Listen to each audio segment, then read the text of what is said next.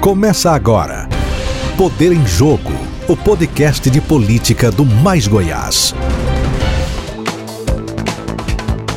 Olá, amigos internautas e ouvintes do podcast do Mais Goiás, o Poder em Jogo. Eu sou o Francisco Costa e hoje falamos com o pré-candidato ao governo de Goiás pelo PT, professor Volmir Amado. Tudo bem, professor?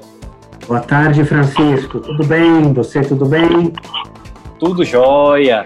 Também comigo. conversar hoje à tarde, viu? Com vocês. Obrigado pela oportunidade. Opa, o prazer é nosso. Também comigo, minha colega de sempre de bancada, colunista do Mais Goiás, Tainá Borella. Oi, Tainá. Olá, Chico. Dá boas-vindas também a professor Valmir, que é pré-candidato aí é, do PT a, a governo né, de Goiás. Eu acho que a gente tem muita coisa boa para conversar com ele hoje, composições, alianças, que a gente já está em ritmo de pré-campanha de todos aí que estão postulando a esse cargo. Professor Bobi, é, o senhor já esteve reunido com o José Eliton, ex-governador, que se filiou recentemente ao PSB. Eu queria saber os rumos dessa conversa, se já temos uma possibilidade de falar se o PT e o PSB vão caminhar juntos, se o Zé Elton pode compor essa chapa? O que, que foi definido no último, no último encontro que vocês tiveram? Francisco, foi, em primeiro lugar, uma conversa muito fraterna, de recíproco acolhimento e de mútua confiança. É, eu conheço Zé Eliton há vários anos, ainda durante a gestão do governador Marconi, é, quando governador e eu como reitor da universidade. Então, claro que universidade, o estado de Goiás, tínhamos diversos projetos que eram executados conjuntamente e também eventos, iniciativas diversas eh, que em recíproca parceria íamos realizando. E isto também suscita uma aproximação, uma confiança nas pessoas, uma convivência. Claro, tornou a conversa, eh, como disse, muito fraterna, muito de, de recíproca atenção. Agora, é, o fato é bastante recente, uma filiação ao PSB no início da semana passada e, claro, com uma prospecção para candidatura. Porém, a conversa com o partido é a seguinte: nós temos ah, um é o aspecto da federação com o PSB para chapa proporcional. E isso é decisão nacional. Outro é a formação de uma frente ampla, isto supõe cada um em seu respectivo partido. Uma frente ampla que se coloque aqui diante do Estado para enfrentar principalmente o, o Caiado, mas também o governo Bolsonaro. É, em, em particular, esta frente ampla enfatizaria o governo Caiado. Por um governo e por uma governabilidade, uma frente ampla em Goiás. O terceiro ponto é quanto à aliança, porque isso supõe uma, uma formação de chapa conjunta. E isto, claro, que precisa ser. Nós não tocamos neste assunto de formação de chapas, nem de governador, nem de vice, nem de senado. Uh, não tocamos nisto. O meu nome já está colocado como pré-candidato do partido. O partido fez um discernimento de cinco meses para chegar a esta, a esta afirmação. O PT é um partido orgânico, com muita participação, as pessoas gostam de avaliar sobre todos os aspectos, por natureza tem uma informação crítica, uma posição muito clara do ponto de vista da política. Então, não é qualquer perfil que é facilmente assimilável. No ano passado, eu tive, do mês de abril até novembro, uma conversa com outros partidos também, sendo filiado, eu sou filiado há 13 anos no PT, desde 2009, e uma conversa dentro do próprio partido. E aí foi que tive condições, só então, em final de novembro, de apresentar o nome. Mas no PT a apresentação do nome não é ainda pré-candidato. Apresentei o nome numa reunião ampliada do diretório estadual e este nome foi recebido e daí para frente foram avaliando ao longo do tempo ora conversavam comigo, ora entre si, ora debatiam nos 14 setoriais, setorial de moradia, mulheres, meio ambiente, LGBT, eh, interreligioso, enfim, os vários setoriais, e também nos diretórios municipais, e, e também na executiva nacional, e também na executiva estadual, me apresentei para presidente Gleisi Hoffmann, eh, para o Guimarães, que é o vice-presidente. Enfim, foi uma conversa que foi andando. E aguardei, claro que na discussão, na participação, no discernimento, sendo convidada em boa parte das conversas. Eh, aguardei cinco meses até o partido finalmente, há duas, três semanas, então ter me acolhido na executiva estadual como pré-candidato. Então veja, eu dou este exemplo pessoal próprio para dizer, dentro do partido, dentro do Partido dos Trabalhadores, o nome deve ser construído. Qualquer que seja ele, pode ter uma biografia bonita, grande, honrada, eh, pode ser uma composição interessante, mas sempre é uma avaliação eh, que deva ser, assim, um nome que seja assimilado e depois, claro, que uma vez assimilado, consensuado, acolhido, discernido, então ele é abraçado.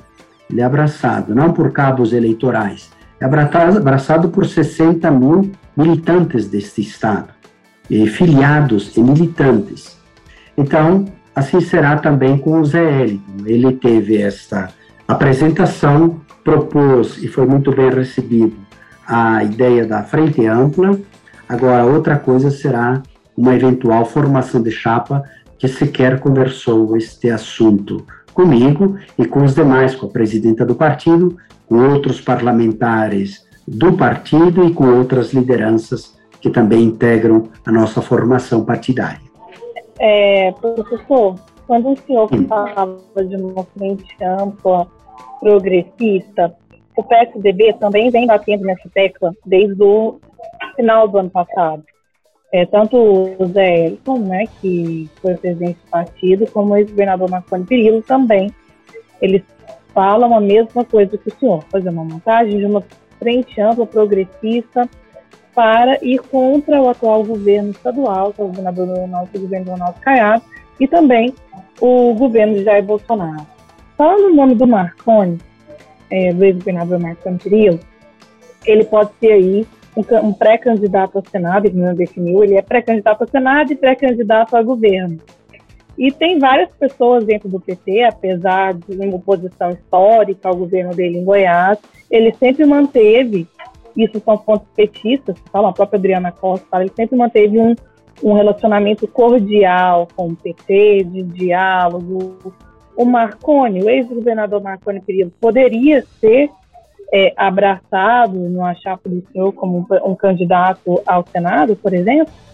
Isso sempre será uma decisão partidária. Primeiro, dizer o seguinte, é, que quanto à decisão dele, senador ou preocupe, eu não cheguei a, embora tivemos já três conversas desde o ano passado e até janeiro deste ano, mas eu não entrei propriamente esse mérito de cargos.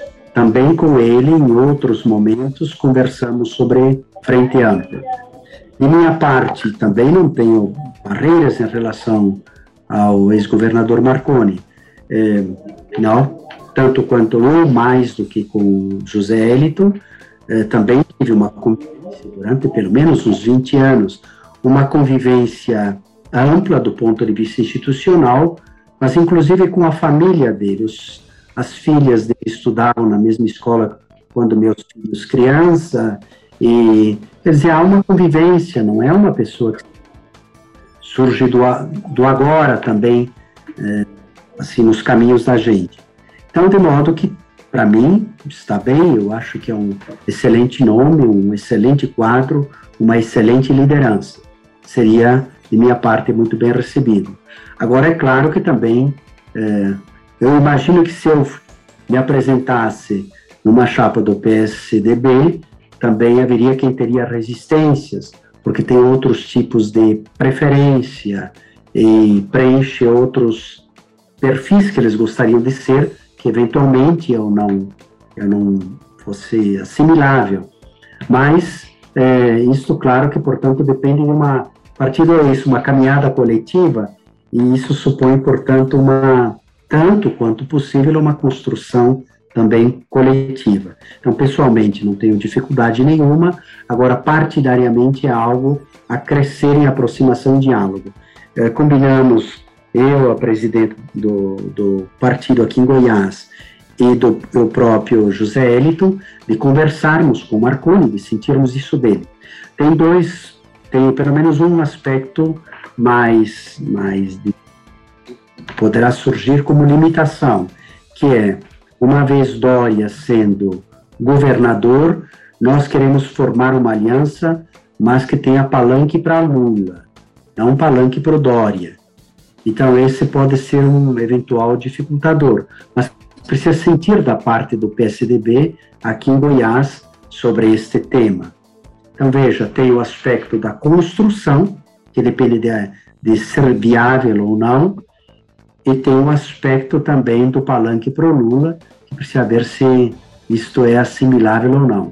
Esta é a condição primeira para qualquer conversa com qualquer partido, inclusive com os partidos de federação, que são partidos de esquerda, predominantemente. Eles é, não se fez esta concessão de colocar outro palanque para presidente. Que aquele com quem nós formaremos aliança deverá ter um único palanque, o palanque de Lula.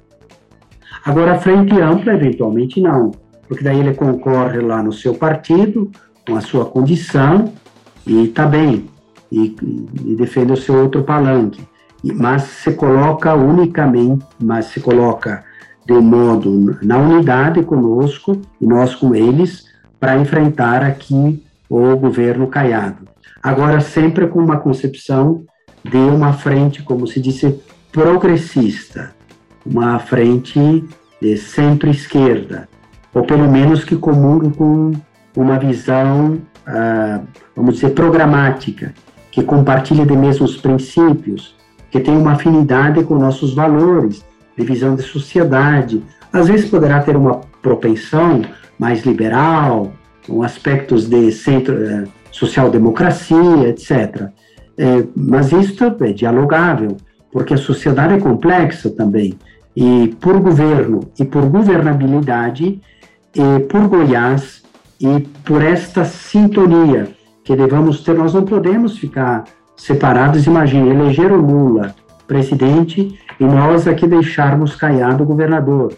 Isso não é só que fica ruim para nós aqui do Estado como partido, fica muito desfavorável para o Estado de Goiás, do ponto de vista dos projetos políticos e dos projetos é, que têm implicação financeira. Então, nós queremos nos somar ao grande empenho de avanço nacional eh, com Lula presidente e aqui assumindo, portanto, um governo nesta sintonia. E para isso, para isso a frente ampla, porque qualquer que seja o governo que se oponha ao governo Lula, Goiás vai ter consequências, mesmo que não queira, mesmo que tenhamos uma visão republicana, mas é um pouco assim um candidato de ultradireita, ícone da direita na América, e um governo de esquerda no país. É claro que isso não vai. Não, a, as chances de dar certo são mínimas. Ninguém vai financiar, patrocinar um governo de Caiado aí no, no próximo quadriênio. Então, este é um dilema, inclusive, que Goiás terá que ser questionado. Os eleitores terão que uh, ponderar este aspecto. Nós vamos ficar isolados de uma tendência nacional? Então é isso. Esta percepção Marconi tem. E os demais, vários partidos têm. Mesmo Gustavo Mendanha tem. Ele eventualmente apoia lá o Bolsonaro, mas ele sabe que não vai ser bom. Ele tem experiência também, seja na gestão dele quanto na do Maguito, que a, o Lula, quando presidente, para o Maguito e a Dilma, alocaram grande de recursos para o município de Aparecida e deu aquele impulso de desenvolvimento na, naquela cidade, naquele município. Então, O mesmo poderá se repetir aqui com o Estado de Goiás de um modo favorável ou desfavorável. E é isso que nós estamos atentos, criar a frente ampla, porque realmente queremos esta convergência eh, do Estado eh, em conjunto à decisão que o país venha a tomar com o presidente da República futuro.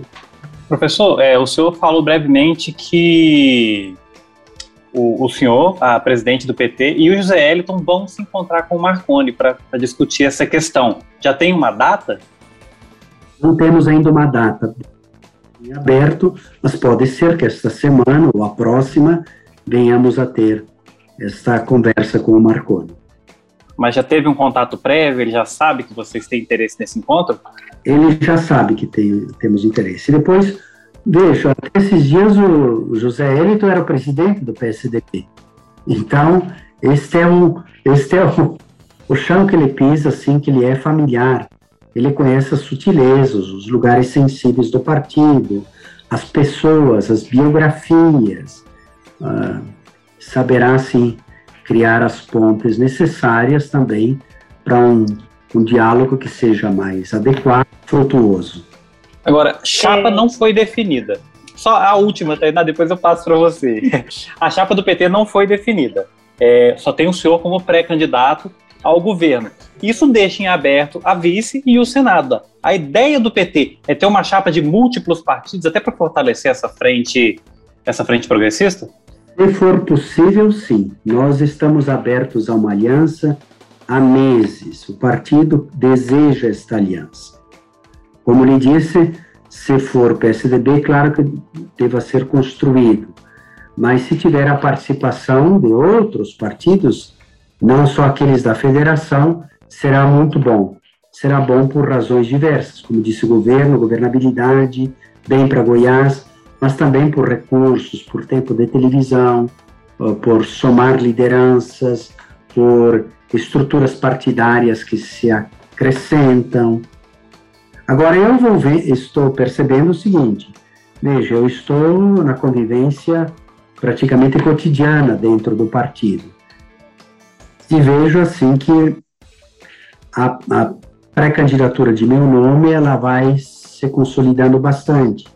Nós estamos, Francisco, em, realizando 27 encontros em 27 municípios de Goiás, em todas as regiões. Já realizamos na programa, desta programação oito. Nesta próxima semana, sábado e domingo, estaremos lá em Santa Terezinha, com todo. É uma região, aí estão sete, oito municípios do entorno. Depois tem Séries, com municípios de Carmo do Rio Verdes, de Séries, de Guaraí, Guaraitá, Itoraí, Ipiranga, Itapuranga, Morro Agudo, de Nova América, de Nova Glória, Rialma, Rianópolis, Rubiataba, Santa Isabel, São Patrício, Uruana. Esse pessoal todo vai participar lá em Séries no sábado à tarde. No domingo pela manhã, nós vamos ter toda a região de Jaraguá. Vai ser em Jaraguá mesmo, e vai ser de Barro Alto, Goianésia, Itagu, Itaguaru, Jaraguá, Santa Rita do Novo Destino e Vila Propício. Em Santa Terezinha, já que eu citei o nome, não vou deixá-los de fora. Também vai as lideranças de Campos Verdes, Crixás, Guarinos, Hidrolina, Itapaci, Pilar de Goiás, Santa Terezinha e Urapuru. Então, veja, é, só neste, nesta, neste ter, terceiro final de semana, é, já com todo esse pessoal. E também com as lideranças, os pré-candidatos estaduais, pré-candidatos federais, é, as assessorias dentro do, dos parlamentares, os parlamentares que aí estão, que buscam a reeleição. Então, a gente vai tendo essa, essa proximidade, essa convivência. Tudo isso é claro que nos aproxima. Isso aí, por analogia, não gosto de dar esses exemplos, mas é como um namoro, um noivado, um casamento, é um crescimento. É um crescimento que você vai, vai tendo confiança, vai querendo bem as pessoas, elas vão querendo bem a você, vai tendo uma identificação, vai conhecendo as famílias das pessoas, os seus vínculos, vai burilando um pouco o discurso, a modo de pensar, vão fazendo a você observações, melhora nisso, cita aquilo, o que te parece aquilo, fazem perguntas para a gente, colocam pontos que a gente deva considerar como plano de governo. É tanta consideração que, por esta caminhada que estamos tendo, caminhada literal, de andar pelos caminhos de Goiás, de visitar todo o estado e juntos numa caravana, em carros diferentes, mas numa caravana, e as pessoas das próprias regiões, e também é, por este diálogo assim, dioturno, eu vou dizendo que meu nome vai se firmando realmente aqui é, para o, o, cargo de governador, como pré-candidato. Agora, chapa, eu vou reiterar é, que realmente é uma decisão do partido e que ela precisará ser con construída, qualquer que seja o nome. Não é chegar assim, qualquer que seja a pessoa, chega hoje e diz assim: eu serei isto, serei aquilo. Isso no PT não, precisa, precisa de paciência, precisa de tempo, precisa conversar, precisa olhar nos olhos, e não só uma vez. Tem que ver a transparência, a sinceridade, a autenticidade, a estratégia, a postura, os gestos. Tem que ver isso tudo, tem que conviver, não é? Tem que construir conjuntamente. Não será algo assim de uma hora para outra. É, professor, é, me chamou a atenção uma fala do senhor há pouco sobre o senhor fez um elogio, né, ao ex-prefeito de Aparecida de Goiânia e hoje pré-candidato ao governo de Goiás, Gustavo Mendanha. Né? O senhor falou que ele tem essa percepção da necessidade de formar essa frente ampla, mesmo ele já tendo feito declarações aí pró-Bolsonaro, é, tentou se aproximar do Bolsonaro sem, sem sucesso, até porque o presidente já, já é, indicou o pré-candidato dele aqui, que é uma pessoa de confiança dele. O Gustavo sempre teve uma boa conversa com é, o pessoal de centro-esquerda de esquerda. Ele tinha pessoas do PT em, seu, em sua administração, é, PSB, ele, na, na, última campanha, ele fez uma ampla composição, com 22 partidos, se não me engano. A minha pergunta, eu sei que a gente não trabalha com processo, é, na política vocês não trabalham com processo de três, quatro, cinco meses, ontem até conversei com o ex-governador Marconi Perillo, e ele falou que só daqui três meses. Mas eu vou fazer uma pergunta hipotética.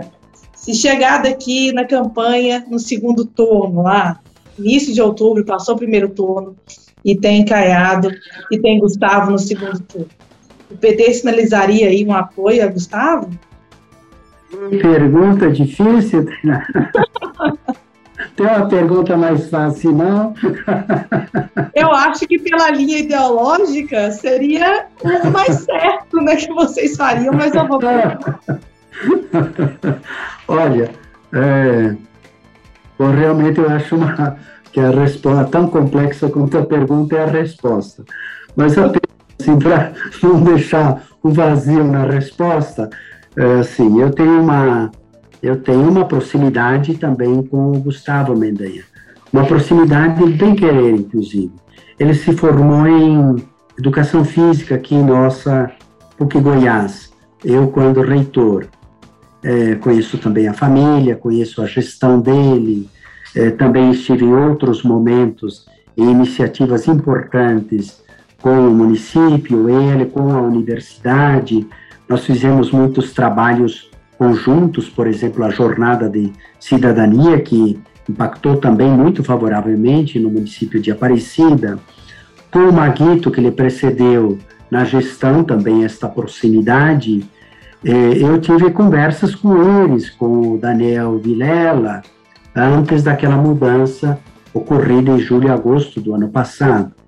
Então, veja, é, não, não havia e não há, vamos dizer, de minha parte, uma barreira pessoal, porque também não tive embates com eles ao longo dos anos, tive convivência. Agora, uma coisa são, uma coisa são as pessoas e outra é o grupo que a acompanha. Depende disso também. Se você olha para mim, você vê um pouco vamos dizer, as lideranças do partido, do meu partido. E, do mesmo modo, ele, eh, talvez o grupo, eh, talvez ele faça a avaliação que os eleitores sejam mais bolsonaristas, ou um certo número maior de evangélicos. Nós temos também no partido o núcleo evangélico, núcleo evangélico progressista. Assim como nós temos o intersetorial religioso, com várias religiões, de matriz africana, de igrejas cristãs, de igreja católica. Então, não é que há barreiras nisto também, mas vejo que bom, não deixa de me surpreender esta adesão a ele por simplesmente é, sobre o Bolsonaro, porque ele havia, ele tem um histórico e o antigo, o MDB também teve um histórico de aliança em Aparecida, em Goiânia. Então há uma aproximação. Aqui o Íris governou com o Paulo Garcia. Então tem um histórico nisso também.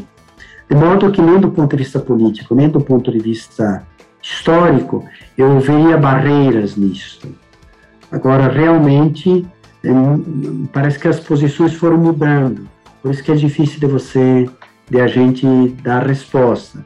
Porque primeiro se dizia que ele não apoiaria nenhuma hipótese Bolsonaro. O argumento dele era personali, personalíssimo, vamos dizer, que era como não teve vacina a tempo, o pai dele morreu. Ele dizia isso publicamente. Então ele achava que o Bolsonaro não havia dado uma resposta efetiva à nação brasileira sobre a sua questão de vida ou morte. E ele não aceitava isso que seu pai, seu pai podia estar vivo. Esta foi uma primeira posição.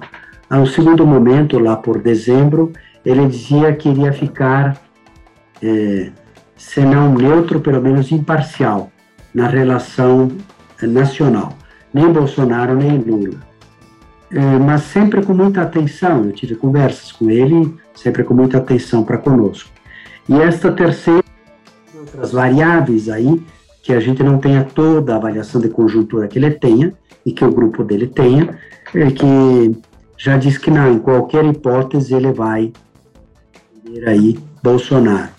Veja também que tem um cenário que se configura do, do ponto de vista estadual é, complexo, porque eles vão criar três palanques para o Bolsonaro, a princípio, e por enquanto teremos um palanque para o Lula. Mas tem o reverso também, que é um complicador para eles, porque eles vão se dividir em três, pelo menos, pelo menos em três, na questão eleitoral. E nós queremos convergir numa candidatura única, ou pelo menos que ela seja predominante, para não dizer hegemônica.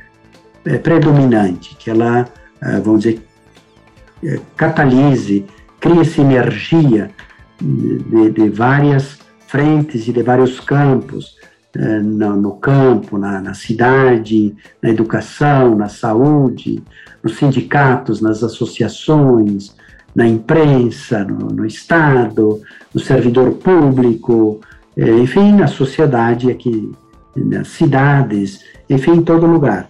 Esta é um pouco a minha percepção.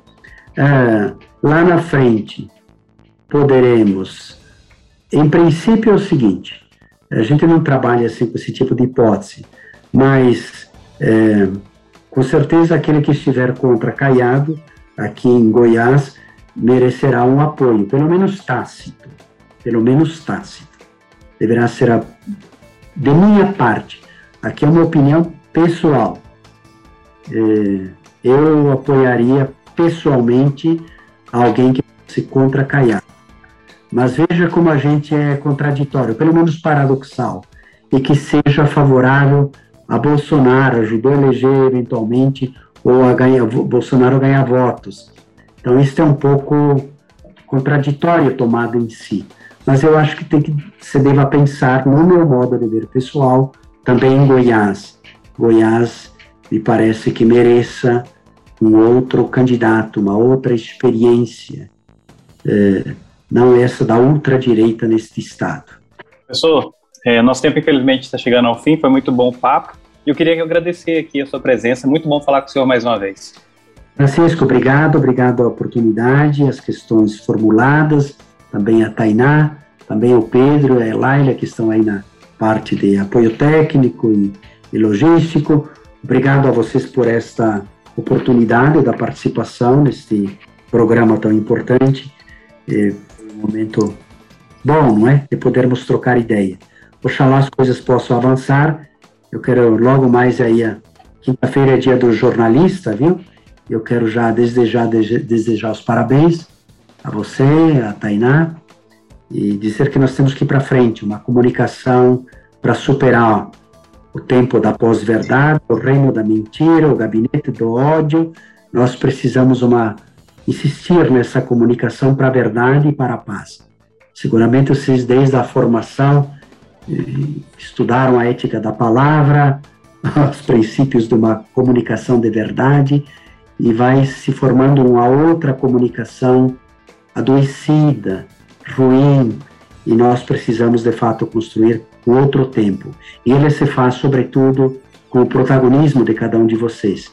Por isso, para mim é uma alegria, uma honra de ter estar ao lado de jornalistas, ladeado por Tainá e Francisco, que já são nomes bonitos em si, mas que trazem essa dignidade, essa honra de quem faz a comunicação pela verdade e a paz aqui em Goiás. Obrigado, viu? Valeu, obrigado também, minha companheira de sempre, Tainá Borella. Eu que agradeço, Francisco, e agradeço também as belas palavras sobre a função jornalística nossa, né, mais Goiás e dos demais é, veículos de comunicação do nosso estado. agradeço a participação do professor Volmita e quero desejar a ele aí uma boa pré-campanha, uma boa campanha no estado. Obrigada, viu, professor? Obrigada também, Chico, e obrigado aos nossos ouvintes do Poder Obrigado. Obrigado aqui nossos ouvintes que nos acompanharam até aqui e para mais informações nos acompanhe nas nossas redes sociais e também pelo site www.maisgoiás.com.br. Até a próxima. Você ouviu Poder em Jogo, o podcast semanal de política do Mais Goiás.